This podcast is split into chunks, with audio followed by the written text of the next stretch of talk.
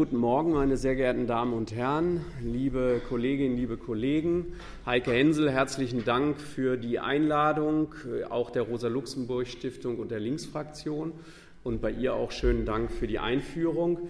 Äh, ich will äh, so ein bisschen schildern, wie ich zu dem Thema gekommen bin, äh, insbesondere der Armut, mich damit jetzt knapp 20 Jahre doch relativ kontinuierlich zu beschäftigen. Äh, ich will auch, weil es Thema dieser Konferenz ist, dann sicherlich in dem Zusammenhang was sagen äh, zur Agenda 2010, äh, die ja jetzt gerade vor einem Monat bejubelt worden ist, weil sie zehn Jahre alt geworden ist. Ich habe in der Süddeutschen Zeitung in einem Gastbeitrag dazu geschrieben, über Jubilare sagt man meistens was Gutes.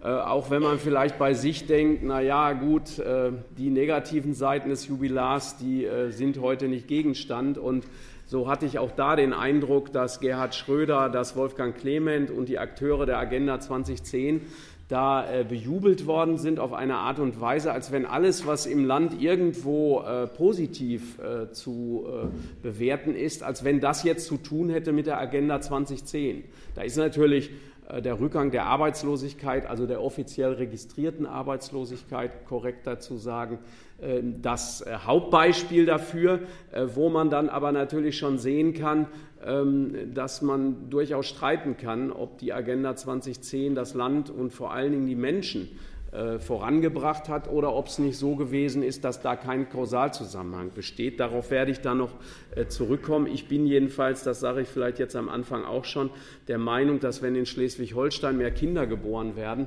und gleichzeitig nisten da mehr Störche, dass das dann nichts miteinander zu tun hatte. Äh, und so ähnlich ist das bei der Agenda 2010 auch. In der Tat ist die Arbeitslosigkeit seit 2010, seit 2005 zurückgegangen. Ähm, aber das hatte natürlich andere Gründe. Das hat zu tun gehabt mit dem Aufschwung der Weltkonjunktur. Das hatte mit demografischen Effekten zu tun. Das hatte auch zu tun damit, dass in der Finanzkrise äh, die Bundesregierung der Großen Koalition ähm, einerseits setzen konnte auf den noch nicht ganz geschliffenen Kündigungsschutz, andererseits mit zwei Konjunkturpaketen gegengesteuert hat und vor allen Dingen mit der Kurzarbeiterregelung auch dafür gesorgt hat, dass eben die Unternehmen statt äh, Menschen zu entlassen, massenhaft, äh, durch die Kurzarbeiterregelung eben ohne dass es auf Kosten des eigenen Unternehmens ging, Arbeitskräfte bis zwei Jahre lang im Unternehmen gelassen haben. Und insofern ist da natürlich alles Mögliche getan worden, um die registrierte Arbeitslosigkeit gering zu halten. Gleichzeitig ist die Zahl der prekären Beschäftigungsverhältnisse gestiegen. Armut hat zugenommen, selbst im Konjunkturaufschwung. Also es gab eigentlich keinen Grund zu feiern. Ich will äh, so ein bisschen äh, Sie bekannt machen und euch mit meinem Armutsbegriff. Ich will über die Ursachen etwas sagen und auch dann äh, zu den nötigen Gegenmaßnahmen, wobei in der Logik des Buches, das meinem Vortrag hier den Titel gegeben hat, nämlich Armut in einem reichen Land, im Untertitel heißt es, wie das Problem verharmlost und verdrängt wird. In der Logik dieses Buches liegt eigentlich eher, nicht darüber zu sprechen, was getan werden muss, wie zum Beispiel einen allgemeinen gesetzlichen Mindestlohn einzuführen, den Sozialstaat als inklusiven Sozialstaat zu verstehen und ihn in Form einer solidarischen Bürgerversicherung wieder auch auf ein festeres finanzielles Fundament zu stellen, sondern in der Logik des Buches und des Untertitels dieses Buches insbesondere liegt es, die Irrwege aus der Armut zu thematisieren, wie ich sie nenne, wie sie uns in den Medien von den etablierten Parteien ähm, auch äh, von der Fachwissenschaft zum Teil angeboten werden. Äh, und ich werde wahrscheinlich am Schluss äh, zwei besonders prägnante Beispiele dafür anführen, was ich als Irrweg aus der Armut betrachte. Und ich bin ganz sicher, dann gibt es anschließend eine kontroverse Diskussion, weil einer dieser beiden Vorschläge wahrscheinlich auch durchaus hier im Saal gutiert wird und von einigen für den richtigen gehalten wird. Vorher will ich aber vielleicht etwas sagen, wie ich zum Thema Armut gekommen bin. Vor fast 20 Jahren, 1994, äh, kam ich an eine Hochschule äh, in Ostdeutschland, in Potsdam, und äh, vier Jahre nach der Vereinigung, nach der Wende, gab es dort natürlich ganz, ganz große soziale Probleme, soziale Verwerfungen, regionale Disparitäten ähm, waren dort so greifbar, dass als ich dort Sozialarbeiterinnen und Sozialpädagogen ausbildete an einem Fachbereich Sozialwesen, es ganz klar war, dass ich ganz besonders konfrontiert wurde mit dem Problem der Kinderarmut. Man sprach damals, äh, Anfang der 90er Jahre, in äh, der Fachwissenschaft von einer Infantilisierung der Armut, von einer Verjüngung, einer Verkinderung. Es waren jetzt vermehrt Kinder und, die oft vergessen werden, Jugendliche betroffen von Armut. Und das hat in der Öffentlichkeit dazu geführt, dass das Tabuthema Armut äh, Meistens wurde es ja nur behandelt in der Vorweihnachtszeit und dann wieder zwölf Monate vergessen dass jetzt das Tabuthema Armut stärker in die Öffentlichkeit drang, weil Kinder sind in der Sozialgeschichte der Armut würdige Arme. Das heißt, das sind ja Menschen, die nicht für ihr eigenes Schicksal, für ihre sozialen Probleme verantwortlich gemacht werden können. Und deswegen war dort die Sensibilität, war dort die Bereitschaft der Öffentlichkeit, sich überhaupt damit zu beschäftigen, größer und stärker ausgeprägt als bei denjenigen, die eben in der Sozialgeschichte der Armut als unwürdige Arme gelten, weil man sie selbst verantwortlich macht, weil man ihnen die Schuhe selbst in die Schuhe schiebt. Und die eben äh, zitierte Studie, die jetzt herausgekommen ist von der Rosa-Luxemburg-Stiftung, die untersucht, wie Armut und Reichtum in den Medien behandelt werden, die stellt eben unter anderem auch dar, dass die Armut eher als ein persönliches, als ein individuelles Problem dargestellt wird und nicht als ein gesellschaftliches Strukturproblem. Und das ist natürlich mein Anliegen, klarzumachen, dass es nicht nur um ein solches, natürlich die persönlichen Schicksale sind schlimm, aber wenn man sie benutzt, um abzulenken von den wesentlichen gesellschaftlichen Ursachen, dann ist das hochproblematisch. Und äh, zuletzt habe ich dann ähm, weil ich mich jetzt eben zwei Jahrzehnte lang damit beschäftige, habe ich dann bemerkt, dass mehr und mehr auch ältere Menschen wieder von Armut äh, betroffen sind und ich spreche deswegen von einer Reseniorisierung der Armut. Also das heißt nicht, dass es den Kindern besser geht, weil auch wieder mehr Ältere ähm, zum Teil von Grundsicherung ähm, im Alter leben, zum Teil zwar die Grundsicherung gar nicht beantragen, weil sie zu stolz sind, weil sie sich schämen, weil sie die bürokratischen Hürden scheuen, weil sie Angst haben, dass die Kinder herangezogen werden, wenn sie äh, Leistungen vom Sozialamt in Anspruch nehmen, dass dann bei den Kindern gewissermaßen äh, vorstellig geworden wird und dort das Geld wieder einkassiert wird. Das hält sie ab die Grundsicherung im Alter zu beantragen, aber sie würden sie bekommen. Und das heißt, die Öffentlichkeit beruhigt sich da sofort wieder. Einerseits macht sie die älteren Menschen selber verantwortlich, indem man ihnen unterstellt, sie haben ja nicht privat vorgesorgt, was Menschen im geringen Verdiener, im Niedriglohnsektor überhaupt nicht können. Oder haben Sie schon mal einen Taxifahrer getroffen, der einen Riester-Vertrag hat? Äh, deswegen macht man sie einerseits selber verantwortlich, andererseits ist doch ganz klar, dass man die Dunkelziffer der Armut, gerade im Alter ist sie besonders hoch, mit berücksichtigen muss und sich nicht beruhigen kann dabei, dass man sagt, nur 2,6 Prozent der Älteren ab 64 nur 2,6 Prozent der Älteren beziehen diese Grundsicherung im Alter. Und so heißt es dann im vierten Armuts- und Reichtumsbericht der Bundesregierung. Ähm, ich zitiere jetzt mal wörtlich, die ähm, Einkommens- und Vermögenssituation der älteren Menschen in Deutschland ist überdurchschnittlich gut. Das wird daraus abgeleitet, dass nur 2,6 Prozent ein Leben auf Hartz-IV-Niveau im Alter offiziell registriert zu vermelden haben. Aber man verschließt sofort wieder die Augen davor, dass über 760.000 Menschen über 64 Jahre Minijobs haben. Davon sind fast 120.000 75 Jahre und älter. Und ich bin erst neulich noch äh, zu einer äh, Bundespressekonferenz, auf der die Agenda 2010 jetzt kritisch dargestellt wurde, auf Einladung äh, der Linksfraktion im Deutschen Bundestag. Gregor Gysi war unter anderem da. Und ich musste von Köln aus mit dem Flieger sehr früh aufbrechen, um dort früh morgens äh, auf diese Bundespressekonferenz zu kommen. Und der Taxifahrer, der mich fuhr, äh, war 74 Jahre alt und er hat durchaus eine Rente, die ihn offiziell nicht unter die Armutsgrenze drückt, von 1200 Euro. Aber er zahlt 750 Euro Miete und Nebenkosten in Köln, wo die Mieten wahrscheinlich äh, ähnlich hoch sind wie in Tübingen und in Stuttgart. Ähm, und dann bleibt fürs Leben kaum noch was übrig. Und damit er sich überhaupt noch irgendetwas leisten kann und auch irgendwann wenigstens mal in Urlaub fahren, nicht auf Kreuzfahrt wie die Bessergestellten, aber doch wenigstens mal auf einen Urlaub, äh, Deswegen äh, arbeitet er mit 74 Jahren noch als Taxifahrer und ich finde das entwürdigend, weil das bedeutet eben, dass mehr und mehr der Ruhestand völlig abgeschafft wird. Man geht davon aus, dass die Menschen so lange arbeiten, bis sie sterben.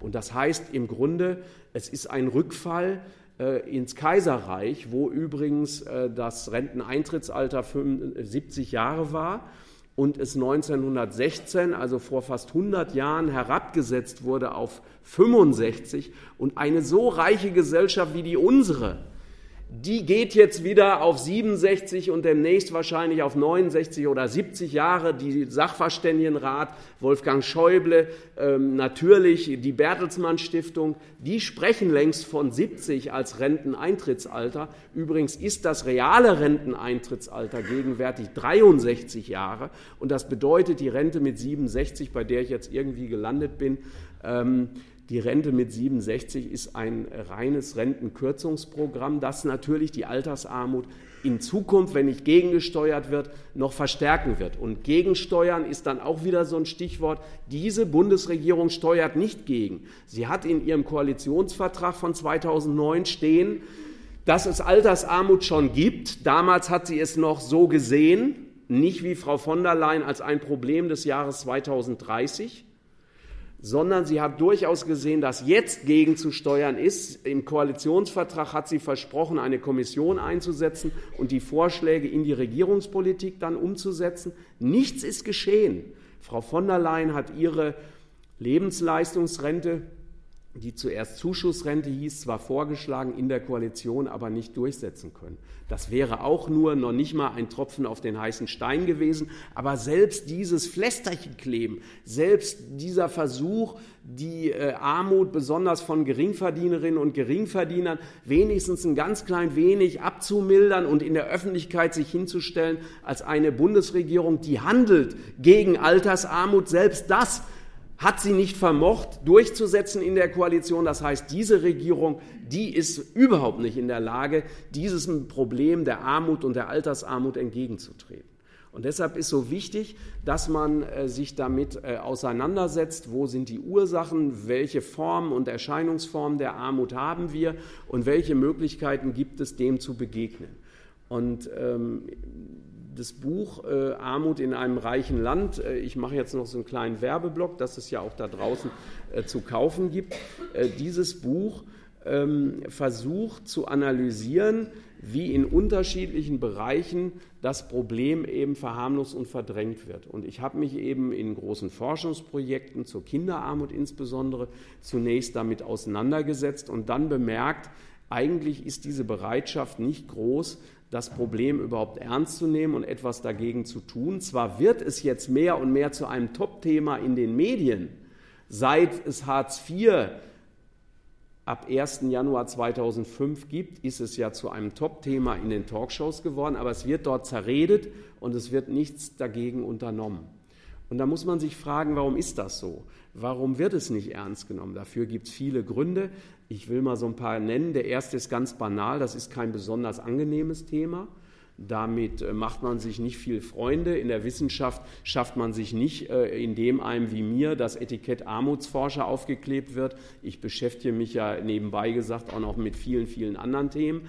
Aber wenn einem das Etikett Armutsforscher aufgeklebt wird, äh, dann schafft das nicht großes Renommee, sondern es ist ein Igitigi-Thema. Und auch sonst beschäftigen sich die Menschen nicht gerne damit, äh, weil die davon Betroffenen, die haben Sorgen, die haben Nöte, die haben Ängste, ähm, die leiden Not und Elend und die sind nicht in Partystimmung und es ist nicht so besonders lustig, sich damit zu beschäftigen. Da gibt es schönere Themen, mit denen man sich befassen kann. Das ist der erste Grund, äh, warum das Thema Armut so mit spitzen Fingern angefasst wird. Der zweite Grund scheint mir zu sein, dass viele Menschen die Angst, die eigene Angst vor der Armut äh, spätestens im Alter verdrängen, weil sie unterbewusst natürlich davon durchaus erfasst sind, Aber wie das immer so ist, wenn dieses Problem so als Damoklesschwert über einem schwebt, ähm, das gilt auch für schwere Krankheiten in der Familie, dann gibt es natürlich den Trend zu sagen,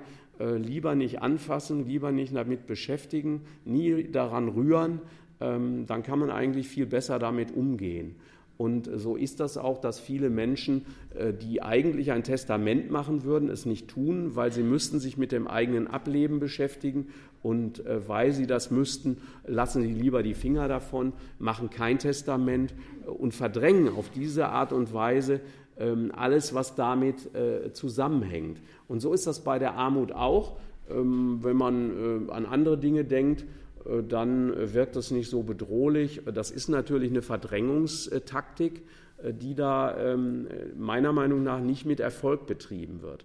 Weil die Augen zuzumachen, das weiß ich von meiner kleinen, jetzt vor ein paar Tagen fünf Jahre alt gewordenen Tochter, wenn man die Augen zumacht, denkt sie zwar, dann ist der Tisch nicht mehr da, äh, aber der ist natürlich da. Und die Armut, für die trifft das ebenso zu. Aber Armut ist etwas, was stigmatisiert, nicht nur die davon Betroffenen, sondern auch Menschen, die sich damit beschäftigen. Das habe ich gemerkt, als Mitarbeiterinnen und Mitarbeiter von mir Schulkinder interviewt haben, haben die Schulleiter gesagt, bei uns gibt es keine Armut, in der Brennpunktschule einen Stadtteil weiter, da finden Sie das. Also da macht man auch die Augen zu und verdrängt, weil das Image der eigenen Einrichtung darunter leiden würde. Das ist so wie beim Rechtsextremismus in den 90er Jahren, wo ich auch Interviews äh, gemacht habe an Schulen. Auch da haben die Schulleiter gesagt, bei uns gibt es das nicht, obwohl sicherlich die Hakenkreuze an den Klotüren massenhaft zu finden waren.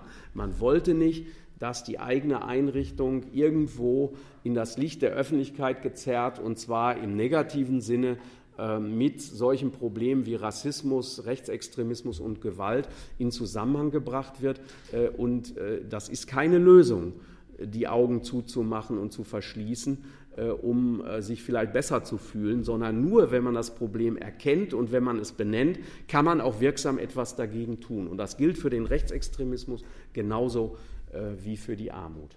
Übrigens, weil das hier in der Gegend stattfand, dabei fällt mir gerade ein, eine Talkshow, das Nachtcafé, wo so Arme und Reiche eingeladen war und ich irgendwie so als Wissenschaftler dann dazwischen saß und ähm, da so eine äh, sehr reiche Dame, die ihren Reichtum äh, Erbschaften äh, verdankte und in einem Hotel in Monaco, glaube ich, wohnt, äh, die sagte dann irgendwann zu mir, ähm, wo wohnen Sie denn? Ich wusste erst gar nicht, was sie meint. Also ich wohne natürlich nicht im Hotel, aber in einem ganz normalen Haus. Aber sie wollte darauf hinaus, Sie wohnen ja auch nicht in einem Slum. Also das ist übrigens genauso wie bei Rechtsextremismus. Also der äh, Wissenschaftler, der sich damit beschäftigt, der Rechtsextremismusforscher muss nicht selber Rechtsextremist sein. Er sollte es sogar nicht sein in dem Falle äh, und kann trotzdem äh, Richtiges und Wichtiges dazu herausfinden. Bei der Armut ist das auch so. Der Armutsforscher soll nicht arm sein und muss nicht arm sein um äh, etwas Wichtiges an Strukturzusammenhängen herausfinden zu können. Äh, aber er sollte auf der Seite der Armen stehen, äh, zumindest aus meinem Wissenschaftsverständnis heraus. Er sollte die Armen nicht bekämpfen wollen, schlecht machen wollen, herabwürdigen wollen. Und so, denke ich, ist das eben auch wieder eine Verbindung in den Köpfen der Menschen ist, du bist ja selber nicht arm, also kannst du auch nichts dazu Vernünftiges beitragen. Sagen die Reichen. Ähm, das ist natürlich auch eine der Strategien, wie man versucht, Themen aus der Öffentlichkeit äh, fernzuhalten. Entscheidend ist aber meines Erachtens dafür, dass das Problem der Armut so wenig erkannt und ernst genommen wird, dass die Gesellschaft ein Bild von sich selbst hat, dass das Erkennen von Armut und auch von großem Reichtum eigentlich zumindest erschwert, wenn nicht verunmöglicht. Der äh, recht bekannte Soziologe Helmut Schelsky hat 1953 den Begriff der nivellierten Mittelstandsgesellschaft geprägt. Also diese Gesellschaft der Bundesrepublik, so sagte er damals, die sich hinentwickelte zum sogenannten Wirtschaftswunder, wo jeder auf den VW Käfer und auf den Schwarz-Weiß-Fernseher hinsparte. Diese Gesellschaft, das wollte er mit der Formel der nivellierten Mittelstandsgesellschaft ausdrücken. Diese Gesellschaft kennt weder großen Reichtum noch irgendwie nennenswerte Armut. Sie ist eine sozial homogene Gesellschaft. Und dieser Irrglaube, der hat sich eigentlich bis heute gehalten. Die, äh, ich bin fest davon überzeugt, dass die übergroße Mehrheit der Bevölkerung ist der festen Überzeugung, diese, was man in der Fachsprache soziale Polarisierung nennt, die Spaltung der Gesellschaft in arm und reich, in große Extreme, das gibt es in den USA, in Brasilien, vielleicht auch in Russland mit den Oligarchen. Aber bei uns, da geht es doch eigentlich allen relativ gut und die Hartz-IV-Bezieher, die jammern auf hohem Niveau. Äh, das ist sozusagen die Vorstellung bei uns. In der Tat ist die Armut bei uns nicht so spektakulär wie in den Favelas äh, in Brasilien. Aber ich halte das für hochproblematisch zu glauben, Armut in einem reichen Land, deswegen heißt mein Buch auch so, ist, sei äh, harmlos, sei äh, zu vernachlässigen, man könne sie beschönigen und relativieren. Es ist genau umgekehrt. Arm zu sein in einem reichen Land führt zu Entsolidarisierung, führt zur Stigmatisierung der Armen, führt dazu, dass die sich schämen, dass sie sich verstecken, dass sie sich zurückziehen. Gerade die älteren Menschen, wenn ich jetzt an die Altersarmut denke, die sitzen da mit ganz, ganz wenig Geld, schämen sich, halten sich selbst, weil ihnen das eingeredet wird, für selbst verantwortlich dafür, kommen nicht raus, haben gar nicht das Geld, mit Freunden oder Bekannten in die Kneipe zum Oktoberfest oder in ein Restaurant oder gar in ein Kino oder Theater zu gehen und weil sie das nicht haben, äh, ziehen sie sich mehr und mehr zurück und haben äh, aus meiner Sicht ein sehr, sehr unwürdiges Leben in dieser reichen Gesellschaft. Die Armen in einer armen Gesellschaft, die solidarisieren sich, die schließen sich zusammen, wie die Straßenkinder in Südamerika, die gründen Gewerkschaften, die wehren sich politisch dagegen. Und insofern kann man doch nicht so tun, als wäre Armut in einem reichen Land, die in der Tat anders aussieht in Köln als in Kalkutta, wo die Menschen an den Straßenecken verhungern. Das ist absolute Armut, die es übrigens bei uns auch gibt, wenn Obdachlose erfrieren, wenn Obdachlose äh, da die Essensreste aus den Mülleimern suchen, so wie auch viele Menschen, die sogar relativ gut gekleidet sind, die Pfandflaschen aus den Mülleimern holen.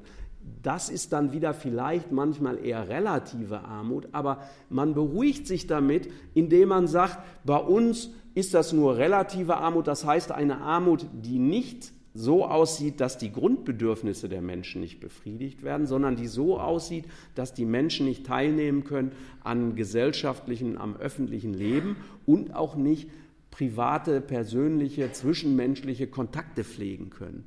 Aber das ist Bestandteil von relativer Armut. Und ich will es nochmal an einem Beispiel plastisch machen. Wenn ein Jugendlicher auf einem äh, Schulhof steht, im tiefsten Winter mit Sandalen und Sommerkleidung, und seine eigenen Klassenkameradinnen und Klassenkameraden lachen ihn aus, dann ist für ihn nicht das Schlimme, dass er friert, sondern für ihn ist das Schlimme, sozial ausgegrenzt und ausgelacht zu werden. Und genau das ist der entscheidende Punkt, der übrigens in äh, Veröffentlichungen der Europäischen Union schon sehr, sehr lange klar gemacht wird. Dort erforscht man dann nämlich nicht nur Armut, sondern Armut und soziale Ausgrenzung. Und bei uns, Armut in einem reichen Land, ist eben gekoppelt damit, dass die Armen sozial verachtet werden, dass sie verantwortlich gemacht werden, dass sie als Sozialschmarotzer bezeichnet werden, dass man äh, sie auslacht und ausgrenzt. Und genau das, denke ich, macht den Kern dieser Armut bei uns aus. Äh, und ich finde, wir haben keinen Grund, uns zu beruhigen und das als Jammern auf hohem Niveau zu bezeichnen. Was äh, heute.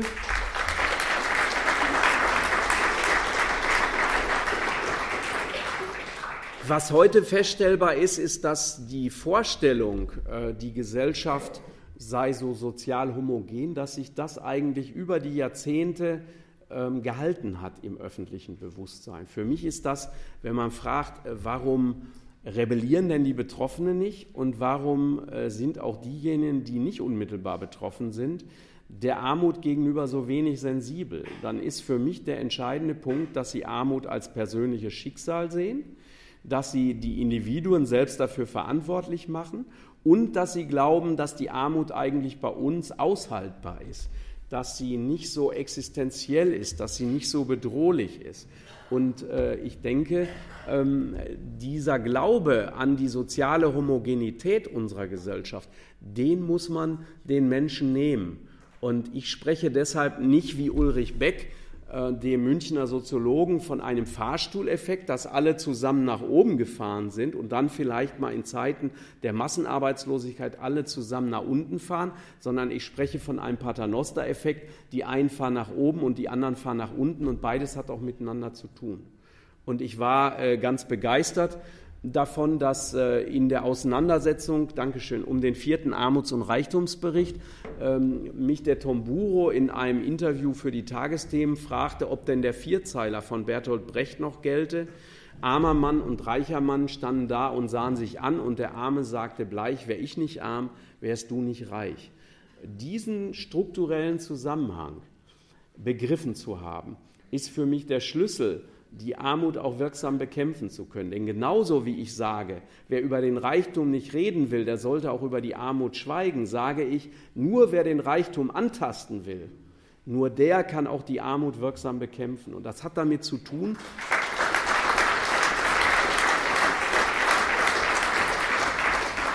das hat eben damit zu tun, dass die Reichen deshalb reich sind, weil es mehr Arme gibt und man kann das gerade jetzt in der Krise sehen, wenn mehr Menschen äh, gezwungen sind, ihr Konto zu überziehen und dann auf den Girokonten hohe Überziehungskrediten, Dispozinsen zahlen müssen, dann werden diejenigen, denen die Banken gehören, noch reicher. Und insofern hat Bertolt Brecht eben auch zu Recht gesagt, was ist denn der Überfall auf eine Bank gegen die Gründung einer Bank? Also äh, es war aber natürlich so, wie es immer war, obwohl sicherlich einer der einflussreichsten äh, Journalisten unseres Landes, äh, Tom Buro, diese Frage da an mich richtete. Ähm, wenige Tage später waren, glaube ich, diese Zusammenhänge schon wieder verschüttet. Äh, die Medienberichterstattung ist natürlich sehr auf Zyklen, auf Konjunkturen ausgerichtet und ähm, sehr ereignisbezogen, wenn ein solcher Armuts- und Reichtumsbericht ersche erscheint dann äh, gibt es massenhaft Berichte dazu, Interviews und diejenigen, die jetzt das Etikett des Armutsforschers haben, kommen dann aus den äh, Fernsehstudios kaum noch raus. Aber wenige Tage später ist das mediale Interesse wieder erschlafft.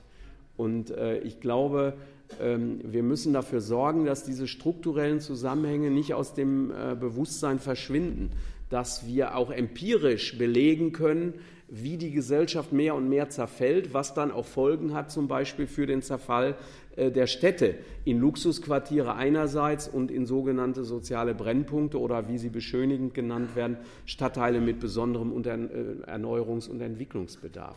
Und ich sehe diesen, ähm, diese wachsende Kluft zwischen Arm und Reich eben, äh, selbst die Bundesregierung kann obwohl sie sich der Statistiken und Zahlen bedient, die aus ihrer Sicht das Problem am meisten relativieren und beschönigen. Trotzdem kann sie es nicht mehr völlig verdecken. Im vierten Armuts- und Reichtumsbericht steht, die reichsten 10 Prozent der Bevölkerung verfügen über 53 Prozent des Nettovermögens in unserer Gesellschaft. Da hat man schon das Betriebsvermögen weggelassen, sonst wären es 67 Prozent. Übrigens besitzt das reichste Prozent 36 Prozent des Gesamtvermögens und das reichste Promille, also die Allerreichsten, die Superreichen, die besitzen immer noch 23 Prozent des Gesamtvermögens. Und da sieht man, wie stark die Konzentration des Reichtums ist. Und auf der anderen Seite, die ärmere Hälfte der Bevölkerung hat noch ein Prozent des Vermögens. Und das heißt, mehr als 40 Millionen Menschen haben praktisch kein Vermögen, keine Rücklagen. Und das bedeutet letztlich nur eine Krankheit oder eine Kündigung von der Armut entfernt zu sein. Und das zeigt, dass selbst in einem so reichen Land wie der Bundesrepublik Deutschland auch die Angst vor der Armut bis in die Mitte der Gesellschaft hineinreicht inzwischen, dass dort sich zu Recht angesichts eines wachsenden Niedriglohnsektors die Angst ausbreitet, dass man eben auch sozial abstürzen kann, wo man schon jetzt vielleicht zwar mehrere Jobs hat, also nicht arbeitslos ist, aber mit diesen Jobs morgen Zeitungen austragen, mittags im Schnellrestaurant, abends Pizzen rumfahren und trotzdem gerade mal so eben über die Runde zu kommen. Und wo liegen die Ursachen dafür, für diese wachsende Kluft in der Gesellschaft und dafür, dass äh, sich mehr und mehr das verfestigt in die Richtung, dass wir eine US-Amerikanisierung unserer Sozialstruktur beobachten können. Ich sehe zwei Gründe. Der eine Grund ist äh, der Um- und Abbau des Sozialstaates, die Demontage des Sozialstaates, wie man ihn bis dahin kannte. Da ist die Agenda 2010, die Hartz-Gesetze sind natürlich da die markantesten Punkte, die Heike schon genannt hat. Ich will noch mal klar machen, was sich da so wesentlich geändert hat äh, bei der, mit der Agenda 2010 und insbesondere mit Hartz IV. Das erste ist, das Lebensstandardsicherungsprinzip des Sozialstaates wurde ausgehebelt. Das heißt, früher galt für den Sozialstaat, dass er nicht nur Armut zu bekämpfen hatte, darüber besteht, glaube ich, Einigkeit, dass eine wesentliche Funktion eines Sozialstaates darin besteht, Armut zu bekämpfen. Die zweite Funktion, die er hat, die ist aber auch sehr wichtig, nämlich dafür zu sorgen, dass die Menschen gesichert sind gegen elementare Lebensrisiken, wie man das nennt. Also geschützt sind vor einem sozialen Absturz im Falle einer schweren Krankheit, eines Unfalls, bei Arbeitslosigkeit und auch im Alter, wenn man nicht mehr selber durch Erwerbsarbeit dafür sorgen kann, dass man ein genügend hohes Einkommen hat. Dann muss ein entwickelter Sozialstaat, der den Anspruch hat, die Menschen nicht mit Almosen abzufinden, obwohl wir ja mehr und mehr auf dem Weg zu einem Fürsorge, Almosen und Suppenküchenstaat sind, sondern ein Sozialstaat, der den Anspruch hat, die Menschen abzusichern, auch in solchen schwierigen Lebenssituationen. Dann muss der dafür sorgen, dass zum Beispiel ein Diplomingenieur, der sein Leben lang gearbeitet hat, der möglicherweise eben auch gebaut hat, eine Familie hat, eine Hypothek aufgenommen hat, dass der jetzt nicht abstürzt von diesem relativ gesicherten Wohlstand. Und das tut unser Sozialstaat eigentlich mit den Sozialversicherungen und damit, dass selbst in der Arbeitslosigkeit, bei langer Arbeitslosigkeit, mit der Arbeitslosenhilfe eine Sozialleistung da war, die dafür sorgte, dass auf der Grundlage des letzten Nettogehalts dieser Lebensstandard halbwegs gesichert wurde. Mit Hartz IV ist jemand, der lange gearbeitet hat, der ein hohes Gehalt hatte, der hochqualifiziert ist.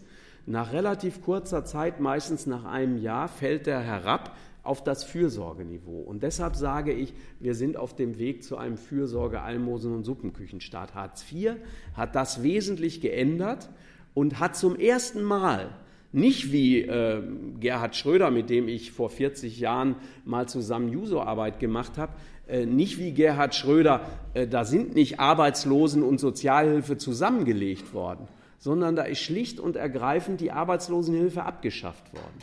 Zum ersten Mal in der Geschichte der Bundesrepublik.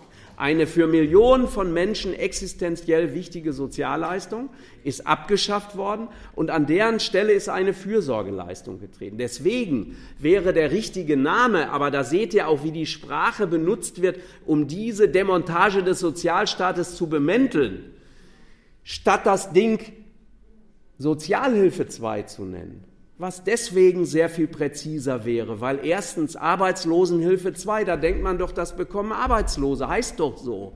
In Wirklichkeit gibt es 1,3 Millionen Menschen, die sind erwerbstätig und benutzen Hartz IV, Arbeitslosengeld 2 als sogenannte Aufstocker, um diesen Niedriglohn, der sich immer mehr in die Mitte der Gesellschaft hineinfrisst, um den sozusagen abzufedern über solche staatlichen Sozialleistungen. Und aber statt von äh, Sozialhilfe 2 zu sprechen, weil es eben nicht nur Arbeitslose in Anspruch nehmen können, hat man es so schön Arbeitslosenhilfe 2 genannt. Und das ist auch deshalb der falsche Ausdruck, weil es sich um eine reine Fürsorgeleistung handelt.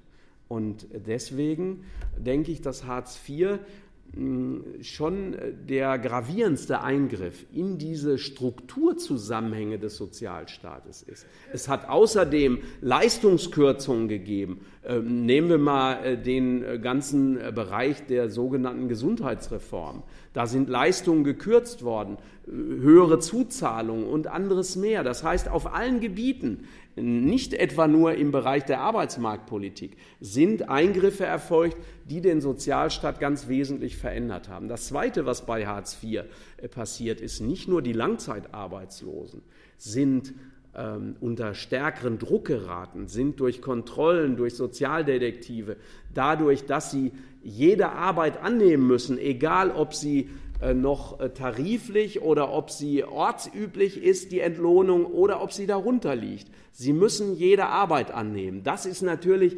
eine Maschine, die dazu dient, mehr und mehr Menschen abzudrängen in diesen Niedriglohnsektor, weil sie können ja nicht mehr fragen, ist das denn ein angemessener Lohn für meine Arbeit, sondern sie müssen jede Arbeit annehmen.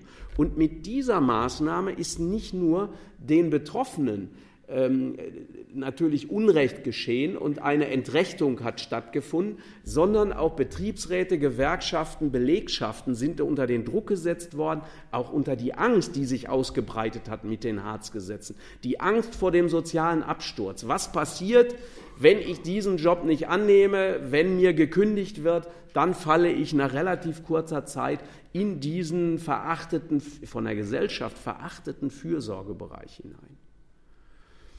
Und das Dritte, denke ich, was passiert ist, auch das soziale Klima äh, hat sich verändert. Also ein Buch, das vor einiger Zeit erschienen ist und wo ich auch einen Beitrag für geschrieben habe, heißt Kaltes Land.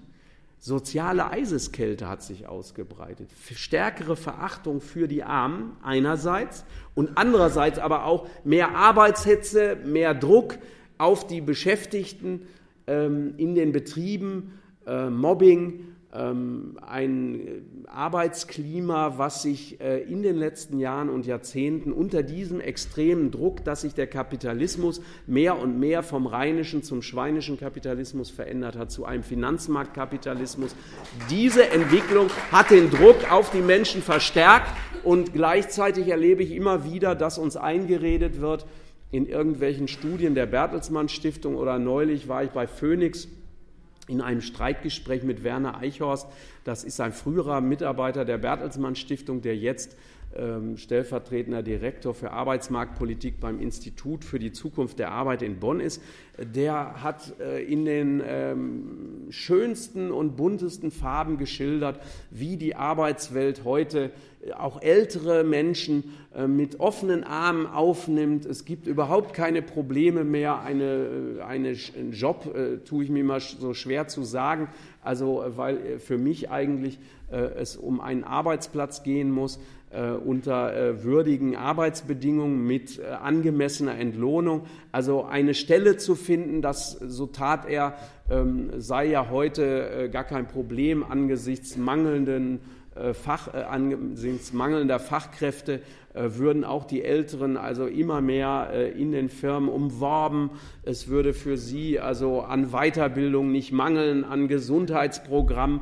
Und dann werden so ein paar Vorzeigeprojekte präsentiert und mit denen wird versucht, den Eindruck zu erwecken, als habe sich unsere Gesellschaft äh, in ein Paradies für Arbeitnehmerinnen und Arbeitnehmer äh, verwandelt. Äh, und gleichzeitig wird eben mit der Kennzahl der sinkenden Arbeitslosigkeit so getan, als habe insbesondere auch die amtierende CDU, CSU, FDP-Regierung dafür gesorgt, dass es im Grunde allen Menschen in der Bundesrepublik besser gehe. Ähm, es gibt eine ganz interessante Studie, jetzt lobe ich mal nicht äh, die Rosa-Luxemburg-Stiftung, sondern der Friedrich-Ebert-Stiftung, die zwar auch eine dieser Jubelfeiern zu Hartz IV und zur Agenda 2010 ausgerichtet hat, wo äh, Wolfgang Lieb in den Nachdenkseiten äh, geschrieben hat, das hätte auch die Friedrich-Naumann-Stiftung der FDP diesen Kongress ausrichten können, weil da nur die Agenda 2010 ähm, einschließlich Gerhard Schröder war auch da und Wolfgang Clement bejubelt worden ist. Aber das widersprach eigentlich, diese Jubelfeier der Friedrich-Ebert-Stiftung, widersprach eigentlich den Ergebnissen der eigenen Wissenschaftler. Nämlich äh, zwei von denen hatten eine Studie gemacht äh, zur Agenda 2010 und haben was ganz Interessantes gemacht. Sie haben nämlich acht Jahre vor der Agenda und acht Jahre nach der Agenda 2003 ist sie ja im Bundestag verkündet worden von Gerhard Schröder am 14. März 2003. Haben Sie geguckt, wie haben sich da verschiedene wirtschaftliche Kennzeichen entwickelt, Kennzahlen entwickelt? Und Sie haben festgestellt, außer der Arbeitslosigkeit und außer dem Exportüberschuss, der gewachsen ist. Der ist aber nicht gewachsen, weil die Bundesrepublik exportstärker geworden ist, sondern weil die Importe abgenommen haben. Durch die sinkenden Reallöhne, durch die Prekarisierung der Arbeitsverhältnisse, dadurch, dass man den Niedriglohnsektor so weit ausgebreitet hat, dass er inzwischen fast ein Viertel aller Beschäftigten umfasst, Kennzahl da ist, weniger als 9,15 Euro in der Stunde brutto zu verdienen Das ist weniger als zwei Drittel des Medianeinkommens aller Beschäftigten. Ähm, dadurch bedingt ähm, ist natürlich ähm, das Verhältnis besser geworden, weil die Menschen konnten sich immer weniger leisten, deswegen wurde immer weniger importiert.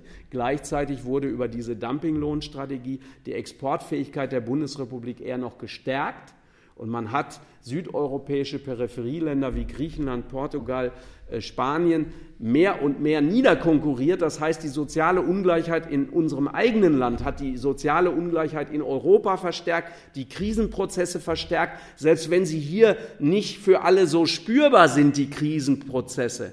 Aber in Europa und in der Welt hat die Finanz-, hat die Weltwirtschafts- und Währungskrise des Euro natürlich zu enormen sozialen Verwerfungen geführt. Und ich denke, die Agendapolitik, Heike hat es auch schon angedeutet, jetzt noch den betroffenen sogenannten Krisenländern als Patentlösung aufzudrücken über den Fiskalvertrag, etwa sie zu zwingen, dieselbe Politik zu machen des Lohndumpings, ähm, des Sozialabbaus und der Kürzung in all den Bereichen, äh, wo Menschen betroffen sind, die eben nicht genug Geld haben, um ihr Leben zu fristen, diese Politik dann auch noch zu exportieren, um womöglich am Ende wieder sie zu importieren mit dem äh, Argument, äh, dort hat es sich so bewährt, äh, das ist wirklich letztlich reiner Zynismus. Und das Zweite, was äh, sehr stark äh, zu den Ursachen geführt hat, ist eine Regierungspolitik nach dem Matthäus-Prinzip. Ich nenne sie so, weil es im ähm, Evangelium des Matthäus heißt, wer hat, dem wird gegeben und wer wenig hat, dem wird das wenige auch noch genommen. Und die Agenda 2010. Ich habe sie, um diese Broschüre, die die Rosa-Luxemburg-Stiftung jetzt aufgelegt hat, zu schreiben, habe sie natürlich noch mal sehr intensiv gelesen. Die Agenda 2010 umfasst nicht nur die Harz-Gesetze, zum Teil waren die ja sogar schon in Kraft, Hartz I und Hartz II waren am 14. März 2003 schon in Kraft, sondern die Agenda 2010 hat auch durchaus ähm, andere Politikfelder sehr stark im Blick, beispielsweise die Steuerpolitik. Und es wird in der Agenda 2010 von Gerhard Schröder verkündet, eine Steuerreform, die so aussah, dass der Spitzensteuersatz um 11 Prozent gesenkt wurde, von 53 auf 42 Prozent. Der Eingangssteuersatz, also der Steuersatz, den die Geringverdiener zahlen müssen, der wurde nur um 10,9 Prozent gesenkt, von 25,9 auf 15 Prozent. So, und wer prozentual den Spitzensteuersatz stärker senkt als den Steuersatz ganz unten, der bewirkt damit natürlich Folgendes, dass der Einkommensmillionär im Jahr 100.000 Euro Steuern zahlt und der Geringverdiener 25,80 Euro. Das sind jetzt ausgedachte Zahlen, aber so in etwa äh, ist die Relation da gewesen. Und das heißt, man hat mit dieser Steuerreform die Kluft zwischen Arm und Reich verstärkt. Man hat das war dann in der Großen Koalition kurze Zeit später, am 1. Januar 2007, die Mehrwertsteuer von 16 auf 19 Prozent erhöht. Das traf zum Beispiel Geringverdiener, Transferleistungsempfänger, die diese Steuer eben auch bezahlen müssen. Die alleinerziehende Mutter im Hartz-IV-Bezug, die in einen Laden geht und Windeln kauft, zahlt darauf 19 Prozent Mehrwertsteuer. Der Reiche, der sich ein Reitpferd kauft, zahlt 7 Prozent Mehrwertsteuer. Der Ganzreiche, der sich Aktien im Wert von 20 Millionen Euro kauft, zahlt überhaupt keine Mehrwertsteuer, weil die Regierung Kohl 1991 die Börsenumsatzsteuer abgeschafft hat. Und mit der Agenda 2010 ist im Grunde diese unsoziale Steuerpolitik fortgeschrieben worden. Immer mehr diejenigen zu entlasten, die eigentlich es sich leisten könnten, Steuern zu zahlen, die sowohl bei der, beim Spitzensteuersatz, der Einkommensteuer, aber auch bei der Nichtmehrerhebung der Vermögensteuer, das hat die Regierung Kohl 1997 bewirkt, und auch durch Senkung der Kapitalsteuern und Gewinnsteuern, der Körperschaftssteuersatz ist heruntergezogen worden. Unter Helmut Kohl betrug er noch 53 Prozent. Heute beträgt er noch 15 Prozent. Das ist die Einkommensteuer der großen Kapitalgesellschaften. Also das, was Siemens, was BASF, was die Deutsche Bank an Steuern zahlt, ist eben systematisch nach unten gezogen worden. Und damit ist natürlich die Kluft zwischen Arm und Reich immer größer geworden. Und ich behaupte, und das gilt jetzt genauso für Hartz IV, dass dies nicht etwa ein politischer Betriebsunfall war oder ein Irren, Ich war vor zwei Tagen in, in, Stuttgart auf einer Veranstaltung des Gesamtpersonalrates der Stadt Stuttgart und da war der neue Oberbürgermeister Fritz Kuhn, der damals durchaus auch an führender Stelle beteiligt war an dieser rot-grünen Reformpolitik. Und der sagte dann so sinngemäß, ja, dass die Unternehmer die Leiharbeit und die Minijobs so missbrauchten, das hätte man ja damals nicht ahnen können. Nein, habe ich gesagt. Ähm, Gerhard Schröder hat auf dem Weltwirtschaftsforum 2005 in Davos sich selbst und seine Regierung dafür gelobt, dass er, wörtliches Zitat, einen der effektivsten Niedriglohnsektoren in Europa geschaffen hat. Die wussten, was sie taten. Das war nicht ein Missbrauch der Unternehmer, sondern es war eine gezielte Lohndumpingstrategie. So, und auch wer eine solche Steuerreform macht, wer die Kapital- und Gewinnsteuern immer weiter senkt und gleichzeitig die Mehrwertsteuer die vor allen Dingen lastet auf Geringverdienern, auf Transferleistungsempfängern mit vielen Kindern. Wer gleichzeitig diese indirekten Steuern, übrigens würde sich der Parteigründer der SPD, August Bebel, im Grabe umdrehen, der hat im Deutschen Reichstag jahrelang einen vehementen Kampf geführt gegen die Erhebung indirekter Steuern, weil er wusste, das sind Massensteuern, die eben aufgebracht werden von den vielen.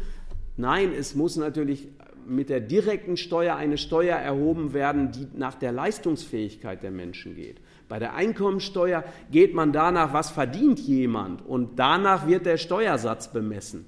Er sollte viel progressiver aus meiner Sicht sein. Das heißt, ganz oben sollte er deutlich höher liegen, als er inzwischen liegt. Aber das ist eigentlich klar. Bei der Mehrwertsteuer, da zahlt jeder, ob er viel Geld hat oder ob er wenig Geld hat. Wenn er in den Laden geht und etwas kauft, denselben Steuersatz. Und deswegen ist eben eine solche indirekte Steuer viel unsozialer. Aber sowohl unter Rot-Grün, unter der Großen Koalition und der jetzigen Koalition wurde aus meiner Sicht systematisch eine Politik gemacht, die die Kluft zwischen Arm und Reich im Land vertieft hat. Und sich dann hinzustellen jetzt äh, mit Krokodilstränen in den Augen und den vierten Armuts- und Reichtumsbericht zu schönen an einigen Stellen, zu fälschen, sagen andere, äh, um dieses Ergebnis der Politik äh, zu verdunkeln. Das ist, denke ich, dann äh, etwas, was die Täter machen, um sich selbst reinzuwaschen und um nicht erkennen zu lassen, welches Resultat ihre Politik zutage gefördert hat. Wir müssen aber den Finger in die Wunde legen. Wir müssen deutlich machen, dass dieser wachsende Niedriglohnsektor das Haupteinfallstor für Armut heute ist, und zwar sowohl für Erwerbsarmut als auch später für Altersarmut. Deswegen ist ein allgemeiner gesetzlicher Mindestlohn für mich das allererste als Maßnahme, was ergriffen werden muss, und zwar nicht in Höhe von 8,50, sondern in einer Höhe, die existenzsichernd ist, die dafür sorgt, dass die Menschen sowohl ein ausreichendes Erwerbseinkommen haben, als auch später eine auskömmliche Rente erhalten. Es muss aber weiter, insbesondere auch in der Steuerpolitik, dafür gesorgt werden, dass diejenigen, die es sich leisten können, herangezogen werden, finanziell mehr Verantwortung übernehmen müssen.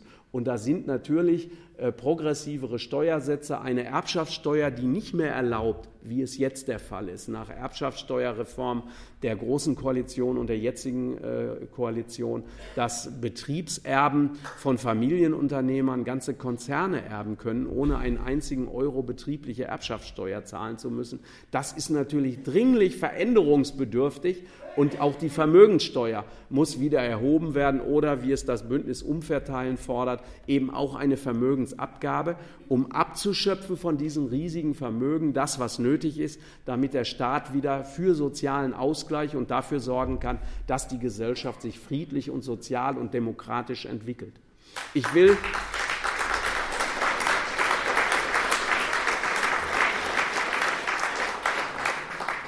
Ich will zum Schluss, wie angekündigt, noch auf zwei Irrwege aus der Armut hinweisen. Ähm, der eine äh, wird besonders ähm, propagiert äh, von äh, der politischen Rechten oder von denjenigen, die sich für die Mitte halten. Ich nenne mal unsere Bundeskanzlerin Angela Merkel. Bildung das ist das Patentrezept, das sie empfiehlt. Aufstieg durch Bildung heißt ein Programm der Bundesregierung. Und in der Tat kann man natürlich durch bessere Bildung aus der Armut, aus prekären Lebenssituationen herausfinden. Ich selbst bin, äh, wenn Sie so wollen, äh, das personifizierte Beispiel dafür. Kind einer alleinerziehenden Mutter, nicht ehelich geboren, aber zum Gymnasium geschickt, Abitur gemacht, studiert, nach dem Studium der Sozialwissenschaft aber arbeitslos. Viele Bücher gelesen, viele Bücher geschrieben, weiterqualifiziert, promoviert, habilitiert und dann, wie man in Baden-Württemberg, glaube ich, noch sagt, Ordinarius noch geworden.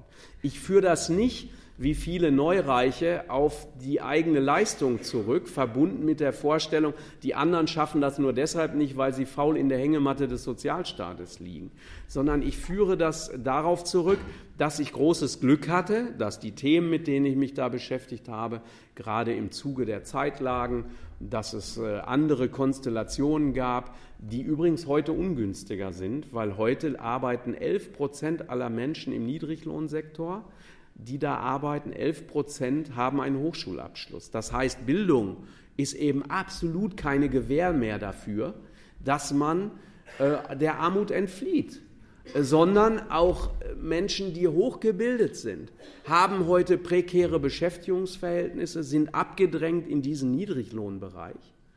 Und es ist doch ganz klar, individuell kann, kann Bildung in dem einen oder anderen Falle nützen. Aber wenn alle Jugendlichen, nicht nur die mit Migrationshintergrund, was ich ihnen sehr wünschen würde, besser gebildet wären, dann würden sie womöglich auf einem höheren geistigen Niveau um die immer noch fehlenden Arbeitsplätze und Lehrstellen kämpfen.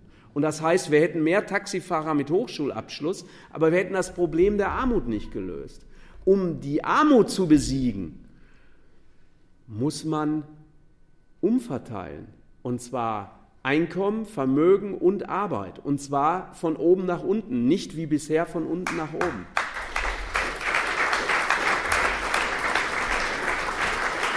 Nun würde ich ja, wenn diejenigen, die aber jetzt äh, die Bildung als Patentrezept, um aus Armut herauszufinden, propagieren, wenn die wenigstens ihre Propaganda ernst nehmen würden, dann würde ich es ja durchaus noch zu würdigen wissen. Also gerade diejenigen, die die Bildung als äh, Patentrezept, als Königsweg preisen, gerade diejenigen fördern aber Privatschulen, möchten Studiengebühren erheben, streichen ähm, die äh, Lehrmittelfreiheit und äh, tragen so dazu bei, die Barriere der Bildung gerade zu erhöhen für diejenigen Kinder und Jugendlichen aus sozial benachteiligten Familien.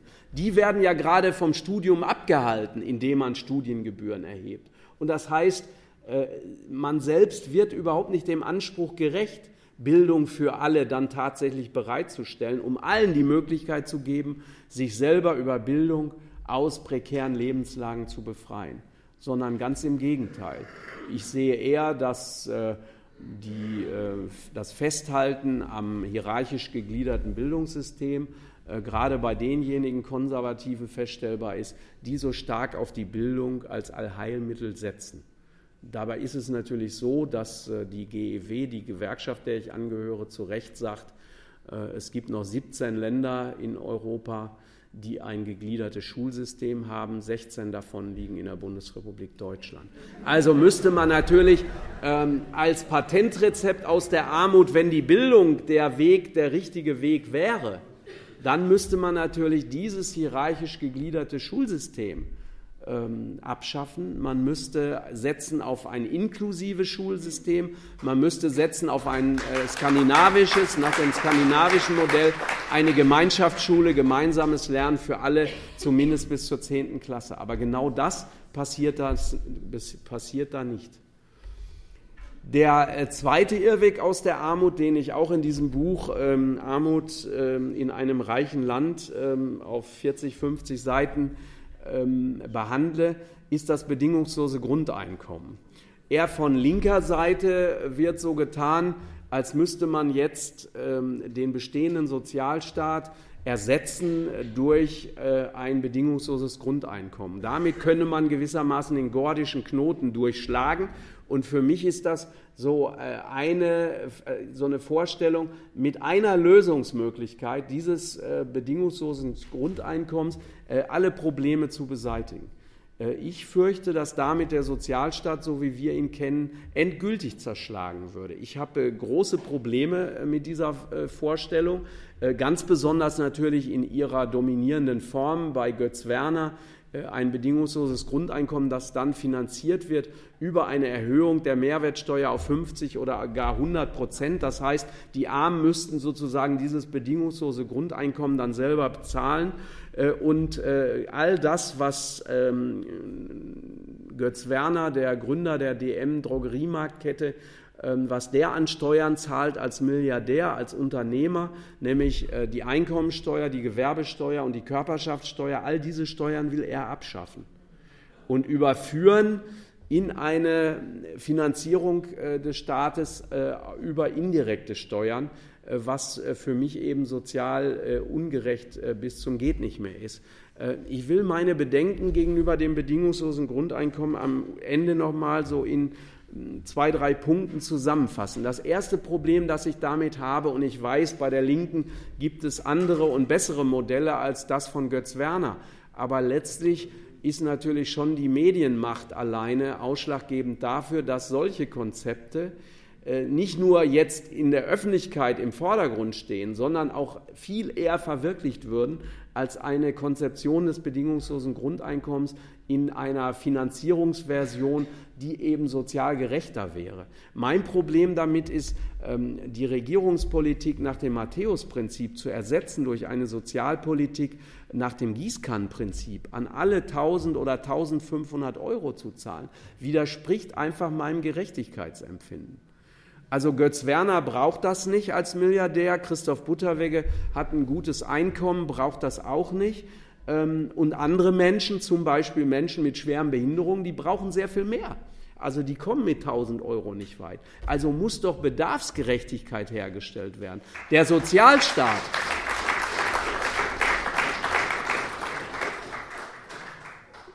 Der bestehende Sozialstaat basiert auf diesem Prinzip der Bedarfsgerechtigkeit. Ich weiß, er realisiert das bei weitem nicht. Also er wird diesem Anspruch nicht gerecht.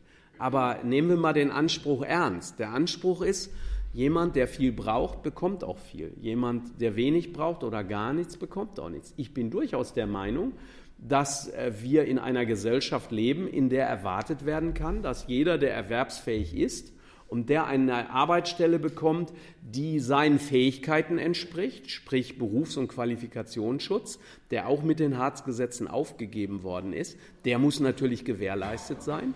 Aber jeder ist dann verpflichtet, zunächst einmal, wenn er erwerbsfähig ist, sein Einkommen daraus zu gestalten und nicht über Transferleistungen äh, sein Leben zu fristen. So, und wenn das richtig ist, dann bedeutet das aber, diejenigen, die das nicht können, die müssen so gut gestellt werden vom Sozialstaat, dass sie das können, dass sie ihr Leben fristen können, je nach ihrem aktuellen Bedarf.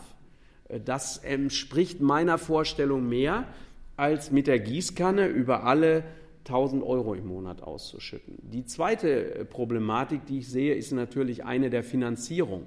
Da sagen die ganz Klugen, ja, dem Götz Werner und dem Christoph Butterwegge besteuern wir das dann ja wieder weg. Weil sonst müsste man ja ungefähr eine Billion Euro pro Jahr aufwenden, um an alle 1000 Euro in unserer Gesellschaft zwölf Monate lang, 82 Millionen Menschen, ich rechne jetzt mal die Kinder als Erwachsene, 82 Millionen Menschen, 1000 Euro im Monat mal 12 macht ungefähr eine Billion. Wer so mächtig ist, eine Billion Euro pro Jahr zu bewegen, eine so gigantische Geldsumme, der ist auch politisch mächtig genug, den Sozialstaat zu einem inklusiven Sozialstaat weiterzuentwickeln, eine äh, solidarische Bürgerversicherung zu schaffen, alle einzubeziehen, auch äh, Abgeordnete, Minister, Beamte, Freiberufler, Selbstständige, alle Einkommen einzubeziehen in den Sozialstaat, nicht nur Lohneinkommen, sondern auch Kapitaleinkünfte, Dividende, Mieten und Pachterlöse und insofern dafür zu sorgen, auch unter Abschaffung der Beitragsbemessungsgrenze, warum soll man äh, bei 5.800 Euro im Westen im Monat und 4.900 Euro im Osten nicht mehr dazu beitragen, durch seine Beiträge und der Arbeitgeber, bei dem man tätig ist, paritätisch natürlich, dazu beitragen, dass in die Sozialversicherung eingezahlt wird und zum Beispiel auch noch der Lagerarbeiter, die Verkäuferin und die Minijobberin am Ende ihres Erwerbslebens eine auskömmliche Rente bekommt. Da macht es ja gerade eher Spaß, Solidarität zu üben, wenn man ein so hohes Einkommen hat. Da hört aber bei uns die Beitragspflicht in den Sozialversicherungen auf. So würde ich mir eine solidarische Bürgerversicherung vorstellen. Wenn man jetzt aber zurück zum bedingungslosen Grundeinkommen denjenigen, die es nicht brauchen, es wieder wegbesteuert, dann macht euch nichts vor, sage ich den Hartz-IV-Initiativen. Dann ist es kein bedingungsloses Grundeinkommen mehr, sondern dann ist es an die Bedingung geknüpft, dass man keine anderen Einkommensquellen hat. Und ich verstehe die Hartz-IV-Initiativen. Ich verstehe übrigens auch Feministinnen, die der Auffassung sind, man braucht eine eigenständige soziale Sicherung der Frau. Der Meinung bin ich auch. Also es sollte die Frau nicht, wenn sie zum Beispiel arbeitslos ist, dann verwiesen werden auf ihren Ehemann oder gar nur ihren Partner oder denjenigen äh, bei Hartz IV, äh, mit dem sie zusammen in einer Bedarfsgemeinschaft lebt, sondern sie sollte eigene Ansprüche haben. Und die Hartz IV-Initiativen sind natürlich zu, getrieben dabei, beim bedingungslosen äh, Grundeinkommen von der Vorstellung, endlich diesem Kontroll- und äh, diesem äh, fürchterlichen bürokratischen Monster Hartz IV zu entgehen. Und ich empfinde das auch nach und mit, bin mit Ihnen der Meinung, es muss eine existenzsichernde, eine armutsfeste, eine repressionsfreie Grundsicherung geben. Aber es muss eine Grundsicherung sein und es darf kein bedingungsloses Grundeinkommen sein, weil das denke ich, ist äh, eben der falsche Weg. Und zwar vor allen Dingen wegen meines dritten Arguments. Ich fürchte, ein solches bedingungsloses Grundeinkommen wäre ein äh, Kombilohn für alle. Äh, jetzt erinnere ich mich mal an meine ähm, Ursprünge als Jungsozialist. Wir sagten immer in marxistischer Terminologie, die Reproduktion der wahre Arbeitskraft, wenn der Staat die finanziert über ein bedingungsloses Grundeinkommen. Wenn der dafür sorgt, dass der Arbeiter am nächsten Morgen wieder gesund, äh, gut geschlafen, gut gewaschen, neues Hemd an, äh, satt gegessen, äh, in die Fabrik kommt, wenn der Staat das bezahlt durch ein solches bedingungsloses Grundeinkommen, ja, dann muss ja der Unternehmer nicht mehr viel drauflegen. Das heißt, ich habe die Befürchtung, dass bei der Realisierung eines bedingungslosen Grundeinkommens der Niedriglohnsektor sogar noch wachsen würde. Denn an einem Punkt stimme ich mit Götz Werner absolut überein. Götz Werner sagt zu Recht, die Menschen sind nicht getrieben vom Gelderwerb, wenn sie arbeiten, sondern um sich zu verwirklichen, machen sie das. Und natürlich arbeitet man nicht nur, um seine Existenz zu sichern, sondern man arbeitet natürlich auch, um sich zu verwirklichen, um gesellschaftliche Anerkennung zu bekommen, um überhaupt einen äh, Lebenssinn zu haben. Also äh, das sind doch wesentliche Triebkräfte. So, und wenn das der Fall ist, das heißt, wenn der Mensch auch arbeitet, wenn er 1000 Euro, die übrigens dann gar nichts mehr wert wären, weil die Waren im Geschäft hätten mit 100 Prozent Mehrwertsteuer ganz andere Preise. Götz Werner meint zwar nicht, die Unternehmer würden, weil sie an anderer Stelle äh, bei Lohnsteuern und so weiter sparen würden, äh, würden sie auf diese Art und Weise auch ähm, nicht die Preise erhöhen. Aber meine Lebenserfahrung sagt mir eigentlich, die Unternehmer haben noch nie die Preise gesenkt, weil es zum Beispiel äh, geringere Körperschaftssteuern gibt. Oder habt ihr gemerkt, dass BMW gesagt hat, wir machen sofort den Wagen um 40 Prozent billiger? Also ich habe das nicht gesehen. Und deswegen ist doch klar, dass die Waren teurer würden und deswegen der Lebensunterhalt natürlich auch so leicht mit 1000 Euro gar nicht zu bestreiten wäre. Man könnte auch kritisch fragen, bei 1500 Euro, das ist ungefähr der Verdienst der Verkäuferin bei DM, warum das gerade diese Höhe hat.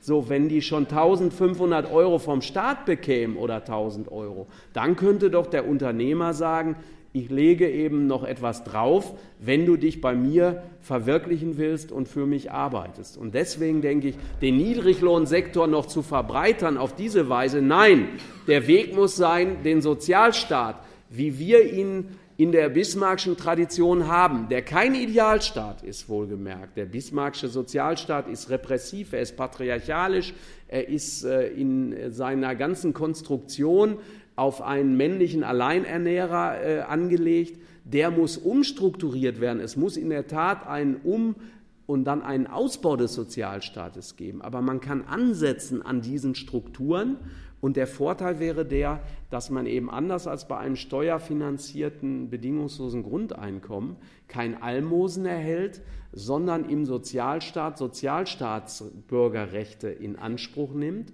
Und deswegen halte ich so stark fest an diesem bestehenden Sozialstaat und will ihn aus- und umbauen zu einem, der mit der solidarischen Bürgerversicherung sich öffnet für alle, von allen mitfinanziert wird und für alle dann auch im Sinne einer bedarfsorientierten Grundsicherung die Möglichkeit schafft, mitzu, äh, mitgenommen zu werden und eben auch ein ausreichendes ähm, soziokulturelles Existenzminimum gewährleistet zu bekommen.